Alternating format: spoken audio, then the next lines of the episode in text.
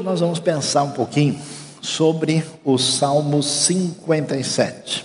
E como nós estamos focando a nossa atenção na questão da oração, a pergunta que a gente levanta é: para onde me leva a oração? A pergunta talvez parece muito simples, mas não é tão simples assim. A gente vai ver como existe outros, outras maneiras de lidar com certas circunstâncias na vida. O Salmo 57, ele tem, como muitos salmos, uma primeira linha, que é uma linha informativa sobre o salmo. Essa linha provavelmente é incluída depois que o salmo foi escrito, quando ele é utilizado para a liturgia no templo, e é uma informação de como é que ele era usado. Na Bíblia hebraica, por exemplo, essa linha é número de versículo. Nas traduções, isso não ficou assim. E ele diz: para o mestre de música, quer dizer, ensinando, né, direcionando para o, o, o que dirigia a música no templo, para que ele pudesse trabalhar adequadamente com o salmo, de acordo com a melodia, não destruas. Ou seja, havia uma melodia conhecida. É como se a gente dissesse hoje, vamos cantar aquela música? Vamos, mas qual vai ser a melodia? Ah, usa a canoa virou, foi deixar ela virar. Então a gente usou aquela lá. Essa é antiga, alguns foram abençoados aí, né? Ah, quando ele diz não destruas, que a música devia ser cantada assim. Um poema epigráfico davídico, e ele dá o contexto histórico que aparece no que nós temos nos livros ali de Samuel no Antigo Testamento. Diz lá quando Davi fugiu de Saul para a caverna. O salmo mostra a situação de grande luta e dificuldade do rei Davi. Quando o rei Davi foi perseguido de Saul por Saul, porque Saul estava ah, um pouquinho preocupado, cheio de inveja, porque Davi começou a crescer em popularidade, se tornou uma pessoa importante, e Saul tenta matar Davi. Davi foge, né? em algumas ocasiões, inclusive, isso acontece, mas uma que tem um destaque especial quando ele vai para o deserto da Judéia, num oásis chamado Engedi, ou Engedi, e se esconde ali numa caverna, uma localidade que pode ser vista até hoje, no deserto. E então o salmo traz a ambientação histórica. E como é que essa oração do salmo aparece? Começa com esse clamor, pedindo que Deus venha fazer alguma coisa em favor do salmista em sofrimento. Diz: Misericórdia, ó Deus, misericórdia, pois em ti a minha alma se refugia palavra alma, palavra nefesh, na maior parte das vezes, na verdade significa vida. Né? Às vezes, raramente pode significar alma como a gente entende, mas é a ideia, eu tenho a minha vida ah, preservada pelo Senhor e eu peço a Deus que o Senhor mostre misericórdia. Misericórdia, pois ele prossegue dizendo: Eu me refugiarei à sombra das tuas asas até que passe o perigo essa figura de linguagem. Então ele fala da proteção de Deus, estando refugiado, até que ele consiga enfrentar esse momento de perigo, dificuldade. Eu não sei quantos de nós aqui já passamos de fato por perigo real. Aqui você pode imaginar né, a sensação, vamos tentar captar a sensação. Eu não sei se você, num momento difícil, em algum lugar, em alguma cidade, já foi seguido por alguém você estava com medo que a pessoa estava com má intenção. Aí você entrou numa rua, entrou numa loja, fez não sei o quê, saiu pelo outro lado, atravessou a galeria, ou perseguido de carro, pior ainda, né? a pessoa entra por aqui, vê se sai para lá, faz que vai parar, passa no vermelho. Pois é, essa é a sensação por trás do que envolve, porque nós não estamos falando aqui de perigo no sentido em que Saul estava chateado porque Davi não tinha cortado o cabelo direito, né? Ou porque se ele tinha algum problema precisava acertar uma última parcela de uma prestação que ele fez no palácio. A coisa não é bem essa. É realmente um perigo de vida, é uma situação de tremenda dificuldade e ele vai reagir buscando a Deus. E aqui é interessante. Como é que a gente reage numa situação de verdadeira tribulação? de verdadeiro sofrimento, quando existe perigo e tribulação, para que lado que a gente vai? as pessoas vão para lugar diferente. Tem gente, por exemplo, que se enche de raiva, de revolta. A reação diante do perigo, de alguma ameaça, é ficar revoltado. Isso não vai gerar absolutamente nada. Outras pessoas reagem com medo, a gente fica paralisado de medo. Outras pessoas reagem com uma atitude de desespero total. A pessoa até dá um piti, né? Ele dá um chilique geral, ele entra em pânico completo. Outras pessoas reagem numa espécie de movimento depressivo, negativo e ruim haverá muitos caminhos. O que, que a Bíblia começa a dizer para a gente? Quando faltar o chão, quando ficar difícil, quando chegar tribulação, quando tiver em perigo, o caminho é buscar a oração.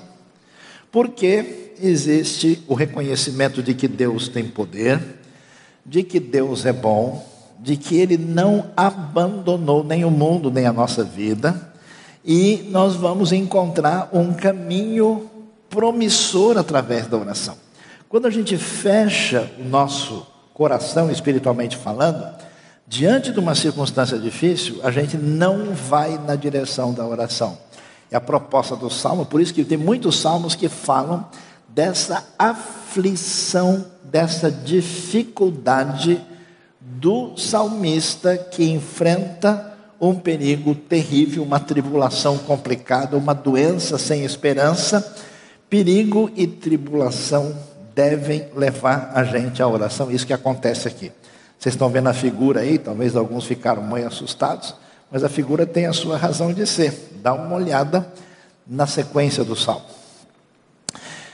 O texto diz que ah, o salmista diz: clamo ao Deus Altíssimo, a Deus que para comigo cumpre o seu propósito. Você pode imaginar a cabeça de Davi. Davi sabe que Deus tinha feito promessas, ele tinha ouvido falar que um dia ele seria rei. O profeta Samuel falou um monte de coisas positivas para ele no futuro. Agora, ele está fugindo pelas cavernas do deserto, na região sul de Israel, na direção de quem vai de Jerusalém para o sul, tem o famoso deserto da Judéia, um deserto arenoso, montanhoso, em parte também pedregoso, e numa determinada área você tem uma série de montanhas com várias montes não tão elevados, com várias grutas e cavernas. Ali pertinho do oásis de Engedi ou de Engedi, é o lugar onde Davi se esconde, 1 Samuel capítulo 24. E ali tem um monte de lugar possível onde isso aconteceu e a gente não tem condição de saber. Mas eu fico imaginando aquele homem que tem tanta expectativa no futuro da bênção de Deus sobre a sua vida, agora desesperado, correndo, se enfiando pelos cantos das cavernas. E a pergunta é: onde está a bênção de Deus? Onde está o seu propósito? O que vai acontecer? E aí ele começa, nesse momento de dor e de sofrimento, a, na oração, trazer uma reflexão sobre Deus. E aí ele vai dizer: Dos céus ele me envia a salvação, põe em fuga os que me perseguem de perto. Deus envia o seu amor e a sua fidelidade. É interessante porque o caminho do sofrimento, do perigo, da ameaça, que pode abrir várias alternativas para a gente, a Bíblia diz: vá pelo caminho da oração. A oração, nesse contexto, é uma escola na direção da descoberta de Deus.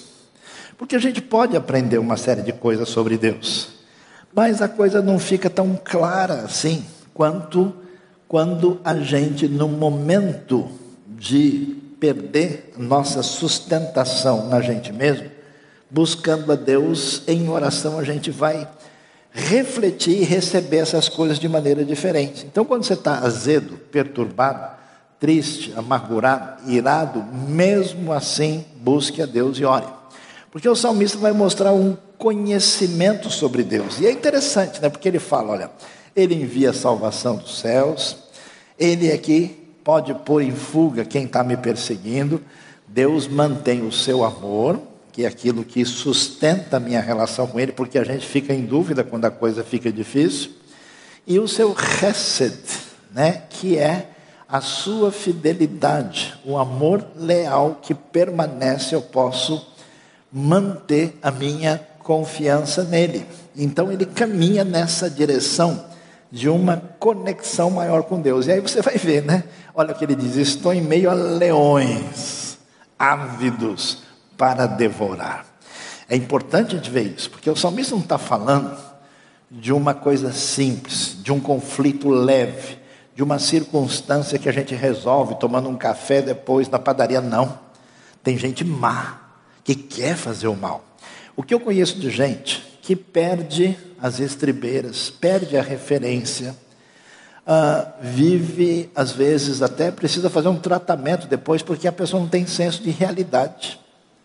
Ele passa por uma experiência no trabalho, no mundo empresarial, na sua vida pessoal, que ele não espera das pessoas o que elas podem fazer, que o salmista diz. Uma coisa boa de ler a Bíblia, ao contrário do que a gente imagina, que a gente é remetido para uma realidade esotérica, distante do mundo, é adquirir um senso de realidade muito claro. Então ela mostra para a gente, ah, eu nunca imaginei que uma pessoa fosse capaz de fazer isso. Dá uma lidinha em um livro só, você já, já cai na realidade rapidamente. Então ele diz: não, os meus inimigos, o rei com a companhia dele, eles estão todo mundo partindo para cima. E a ideia é matar ou matar. Então você imagina a situação quando a gente, né? A gente não fica em depressão, frustrado quando de repente você vê uma ação de uma pessoa que realmente partiu para cima de você, para arrebentar você, para puxar o seu tapete, para acabar com a sua posição ou com a sua pessoa. É isso que ele enfrenta. Os seus dentes são lanças e flechas, suas línguas são espadas afiadas. Nesse momento cruel, de perigo, de tribulação intensa, Deus vai abrir o caminho na vida do salmista para iniciar essa caminhada de oração. E o salmo vai mostrar para a gente que nesse contexto de dificuldade, Davi recebe o livramento de Deus. Ele é libertado, ele vai escapar. Por isso o salmo é escrito. O salmo, ele mistura. Aliás, o salmo é interessantíssimo, porque a coisa é mais ou menos assim. Quem, lembra né, daqueles é, é, revistinhas, gibis assim, infantis, ou que a gente tem que fazer um monte de, de coisa. O primeiro deles é um labirinto, né? A gente tem que achar o caminho para ver se chega, porque se vai para o caminho errado, não sai. É mais ou menos o que acontece diante da dificuldade quando a gente pensa em oração. A gente tem vários caminhos da ira, do ressentimento, da revolta, da amargura, uh, que não chega em lugar nenhum. Ele volta e envenena você. O cara está com raiva de alguém, achando que vai prejudicar outra pessoa, só vai envenenar o seu coração. Você é louco, não vai chegar em lugar nenhum. O labirinto não tem saída. O caminho de uma situação dessa é o caminho do Salmo 57, é o caminho da oração. Só que quando o salmista fala sobre isso, você vai ver que ele movimenta-se de uma direção para outra de maneira inesperada. Aí, aí a brincadeira é outra. Lembra daquele ligar os pontos para a gente fazer o desenho, né? De repente o desenho vai daqui para lá. Opa, já sei, é um pavão. Agora, do 16 para o 17, atravessou a linha toda. Pois é, porque quando a gente recebe o livramento, quando Deus, na sua bondade, abençoa a nossa vida, se a gente fosse abrir espaço para cada pessoa que recebeu um livramento aqui, a gente teria muito para dizer. Essa semana mesmo, na IBNU, tivemos gente que recebeu um livramento muito extraordinário.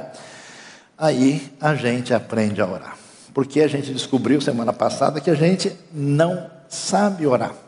Que orar é difícil para todo mundo. Orar direito é complicado, a gente se perde, a gente se atrapalha. Tanto é que a Bíblia que diz que o Espírito de Deus às vezes intercede em nosso favor. E intercede, conforme Romanos, com gemidos que são inexprimíveis, com uma espécie de intervenção, ajudando o nosso coração a conduzir essa relação de oração com o Pai. Então, aqui a gente vai ver que quem recebe o livramento aprende a orar, o salmo caminha continuando a nos ensinar. E aí a gente vê, né, que de repente, falando dos leões, falando dessa situação, ele vai ampliar o ponto e vai, olha só, a gente não imaginava. Ele, no meio desse momento de descrição da perseguição, do sofrimento e do perigo de vida, ele diz: Se exaltado, ó Deus, acima dos céus, sobre toda a terra esteja a tua glória. Ou seja, existe no processo de conhecimento de Deus, e esse conhecimento é interessante, que a gente não aprende sobre Deus apenas entendendo com a razão. Aliás, a razão até limita as coisas, porque é, sabe aquela coisa que você tenta colocar e sempre escapa, vai para um outro lugar? Né? A gente tenta encaixar e, opa, escapou de novo aqui, deixa eu tentar mais uma vez. A coisa funciona assim: a gente tenta construir qualquer caminho de espiritualidade com base só no nosso raciocínio, nosso entendimento sobre Deus, mas isso vira conhecimento que quer dizer arrogância, que quer dizer prepotência, que quer dizer domínio da situação. Quando Deus balança nossa estabilidade, a gente fica confuso, a gente passa por situações difíceis, a nossa mente precisa achar um caminho de saída. Eu vejo tanta gente se destruindo por dentro. Um problema familiar, um problema financeiro, um problema relacional. É como se a vida tivesse acabado, mas isso está dentro da cabeça da pessoa. Ele constrói o um mundo destruidor ali dentro. O caminho da libertação é o caminho da oração, porque ele se volta para Deus, exercita o seu coração nessa relação de dependência. Por isso, esse processo é meio que o nosso, digamos, eletrocardiograma espiritual, né? Vai aquela subida. Então, o salmo é cheio de vida, ele transita. Numa hora ele está descrevendo o inimigo, depois ele ups, sobe, né? Opa, agora a pulsação, deixa eu medir de novo, né? Está maior. E aí ele reconhece a Deus e diz: Ser exaltado acima dos céus, sobre a terra esteja a tua glória. Ele aprende de maneira mais nítida quem Deus é. Olha que coisa interessante. Para onde leva a oração? Na verdade, o momento de tribulação e de luta é uma oportunidade para nos levar a essa conexão com Deus, a oração. Uma vez a oração encaminhada, ela traz gratidão, porque você viu ele comemorando, porque né?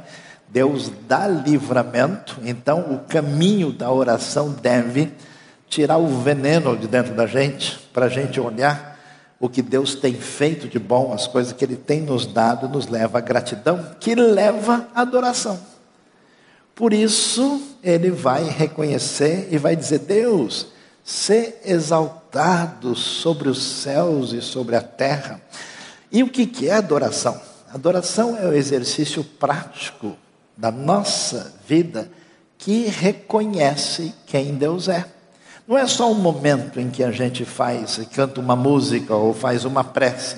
É um estilo de vida que celebra a Deus por aquilo que Deus é e por aquilo que Deus fez e tem feito. E liberta a gente, traz vida. Quando você fica preso dentro da sua realidade, fica fechado, a tendência é não querer orar. Se você estiver mal, ore mesmo assim apresente. Até quando você não acreditar mais em nada, repita a oração que o homem sem fé diz para Jesus: Senhor, ajuda a minha incredulidade. Mas não desista da conexão com Deus, porque ela é o caminho para levar na direção certa e revelar, através de um processo muito especial para a gente, quem Deus é e como é que Deus cuida da vida da gente. E ele prossegue mais adiante e vai falar. Olha de novo, né? Aí ele liga o ponto lá atrás. Mudou. Foi aqui no louvor, oi, voltou, né? E ele vai descrever os inimigos. Como é que ele descreve? É interessante. Descreve com um senso de realidade impressionante. Porque qual é o problema de muita gente que vive fazendo oração e adorando a Deus? é que esse pessoal é doido e a gente percebe. fica do lado da pessoa e fala: Esse cara é maluco, ele não bate bem, por isso que ele grita desse jeito. Amém, irmãos? Deixa eu tomar um copo d'água, porque todo mundo está me olhando, eu não entendi, né? Quantas pessoas você vê que parecem desfrutar de uma espiritualidade efusiva, e quando você chega perto, você que, percebe que a pessoa perdeu a conexão da realidade. Uma vez, eu peguei carona com um sujeito que estava me levando para falar num determinado lugar, e ele foi me contando como é que os anjos apareciam para ele diariamente. O anjo vinha, ajudava a limpar o jardim dele, fazia isso e aquilo. Eu ouvi aquilo, confesso que com uma fé bastante limitada. Daqui a pouco ele passou dois sinais vermelhos. E assim foi de uma maneira perigosa. Eu falei: o rapaz só está vendo anjo, porque o sinal ele não está enxergando mesmo. E é o que acontece tantas vezes com uma espiritualidade que é escapismo, que é fuga, que é perda de senso da realidade, que é uma fuga psicológica. Não é assim no Salmo. Olha que interessante. Ele descreve os inimigos com uma nitidez impressionante. Eles preparam armadilhas para os meus pés, fiquei muito abatido. Abriram uma cova no meu caminho, já estavam preparando o caixão. E foram eles que acabaram caindo nessa cova que tentaram me jogar lá dentro. O que, que é interessante? No Salmo 57, verso 6, em muitos salmos você tem essa coisa tão interessante que os psicólogos demoraram para descobrir o que já estava lá, que quando a coisa está ruim aqui, a gente põe para fora.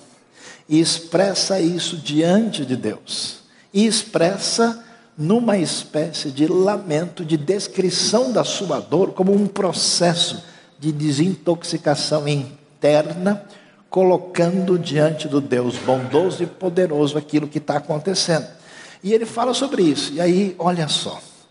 Ele agora, tan, tan, tan, tan, nessa descoberta, ele não só descobriu que vale a pena buscar Deus na hora do momento mais terrível em que a vida corre perigo, mas ele descobre que Deus é o Senhor dos céus e da terra, poderoso, e se volta para Deus, e agora?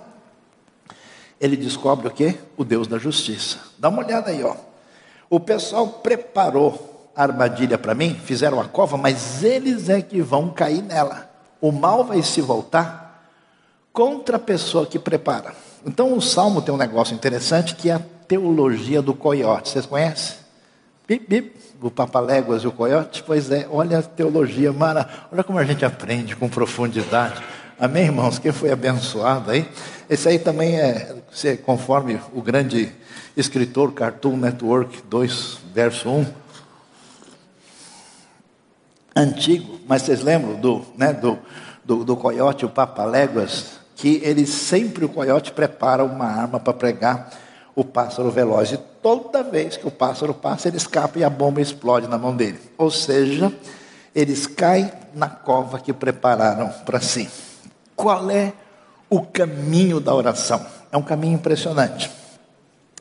Porque ele busca Deus, tem a esperança de ir por aí, recebe o livramento, mostra gratidão por aquilo que Deus faz, a gratidão leva ele para adoração, e nessa adoração ele reconhece que Deus não só é um Deus que ouve, é um Deus que é o Senhor de toda a criação, mas Ele é o Deus justo. Isso é importante, porque Ele está diante de uma circunstância de injustiça, sofrendo a perseguição de poder perder a vida. E aí a gente vai descobrir, presta atenção como isso é valioso, que a oração é o caminho que permite a construção da teologia através do coração.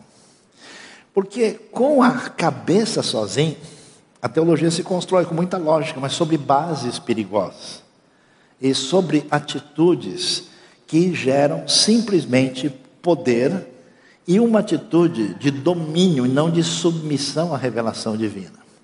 E não de sujeição e de uma relação de tremor e de humildade perante o texto. quando a gente passa por dificuldade no exercício dessa espiritualidade, a gente conhece a Deus de maneira diferenciada.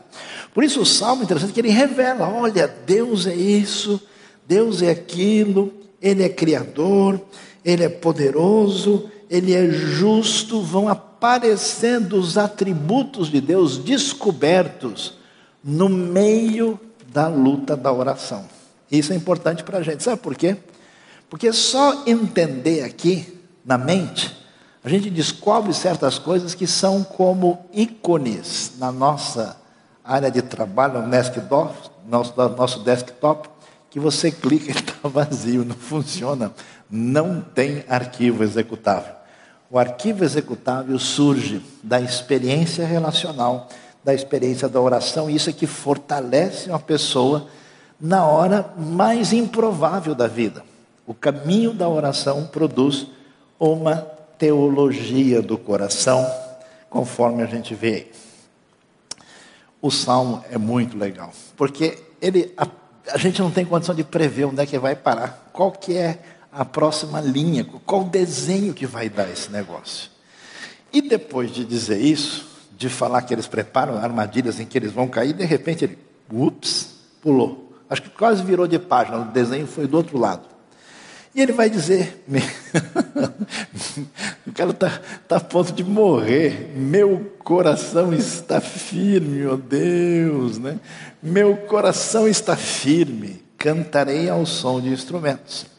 É muito interessante porque a dor levou ao desafio da oração, a oração leva a esse caminho de adoração e uma adoração extremamente bonita e caprichada. Olha lá.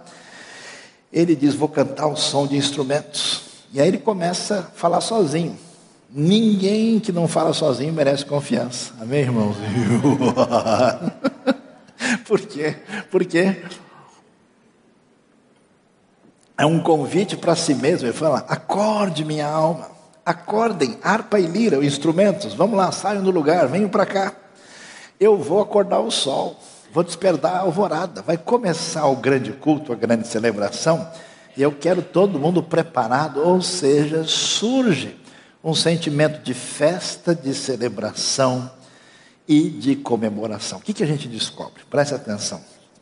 A gente descobre ah, que o caminho de uma espiritualidade que se desdobra naquilo que é necessário, que é o reconhecimento da glória de Deus, está relacionado com a maneira como a gente lida com a oração, especialmente nos momentos em que a gente é testado, se a gente depende da nossa força ou depende daquilo que é a nossa segurança em Deus. Por isso a oração conduz à adoração. E é isso que aparece aí. É o caminho da verdadeira celebração, da experiência que muda e que mexe com a gente quando a gente descobre essa realidade que temos em Deus. E ele prossegue. E prossegue de maneira ainda muito surpreendente. Porque o homem que foge para se esconder no deserto com medo do rei tirar sua vida, agora, depois de convidar os instrumentos para fazerem parte da grande festa, ele vai dizer: Eu te louvarei, ó Senhor, entre as nações. Cantarei teus louvores entre os povos, pois o teu amor é tão grande que alcança os céus, a tua fidelidade vai até as nuvens. Preste atenção nisso.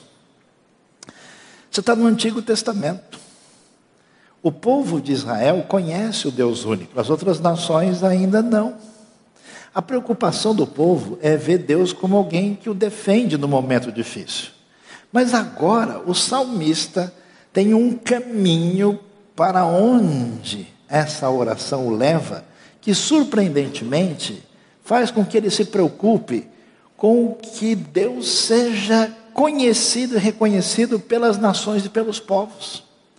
Há um, um, um, direcionamento do coração, porque ele experimentou a bênção de Deus, experimentou o livramento, experimentou essa caminhada de oração, e aí a gente vai ver para onde nos leva à oração. Que no momento da turbulência, da confusão, da perturbação, do desespero, da ansiedade que a gente tenta tirar o nó daquilo que a gente não consegue nem pegar direito. E que o caminho da Escritura diz é pelo caminho da oração, a oração leva à gratidão, a gratidão conduz à adoração, que é a necessidade maior que a gente tem, pois é a nossa relação com o nosso Deus Criador e Salvador, e conduz para onde deveria conduzir, que é missão. Meu desejo a Deus é que o Senhor seja conhecido por todos os povos, porque se essa galera que faz umas coisas tão esquisitas, se eles conhecerem esse Deus, puxa, esse mundo vai ser diferente, as nações serão abençoadas. Aí a gente descobre uma coisa muito importante.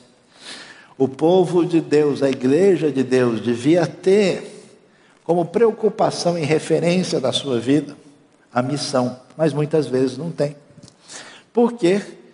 Porque a sua espiritualidade está prejudicada. Quem não se interessa pela missão está falhando na oração, está congestionado com o seu mundo próprio, perdeu a sintonia com Deus. Por isso, tem prioridades, ideias e direção em outro lugar. Eu tenho ficado impressionado com algumas pessoas que eu conheci na minha vida. Um deles foi um homem semi-analfabeto, muito simples. Teve um problema sério na vida.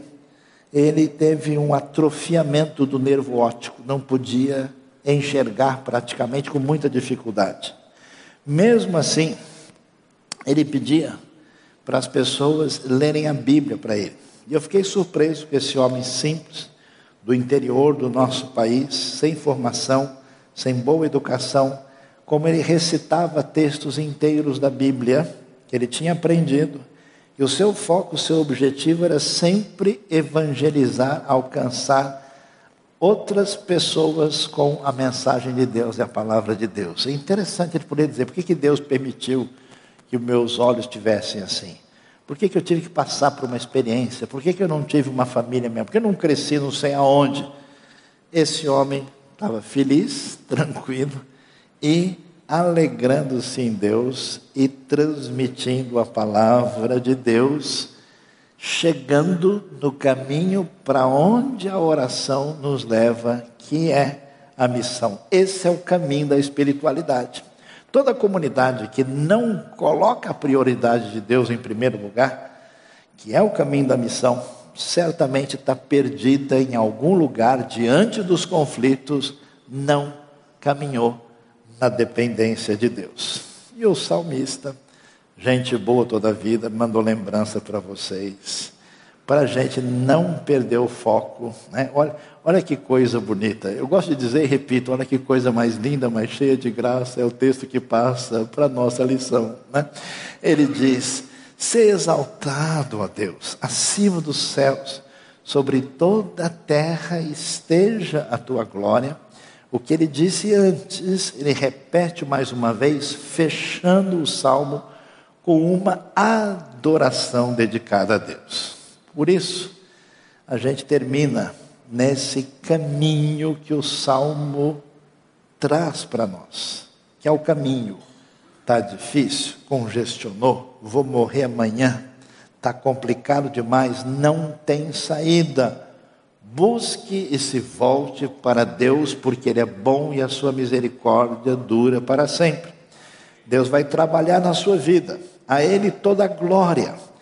A oração de livramento, que começa com um momento de dor e perigo insuportável, torna-se adoração missionária no Salmo 57. Deus abençoe a sua vida.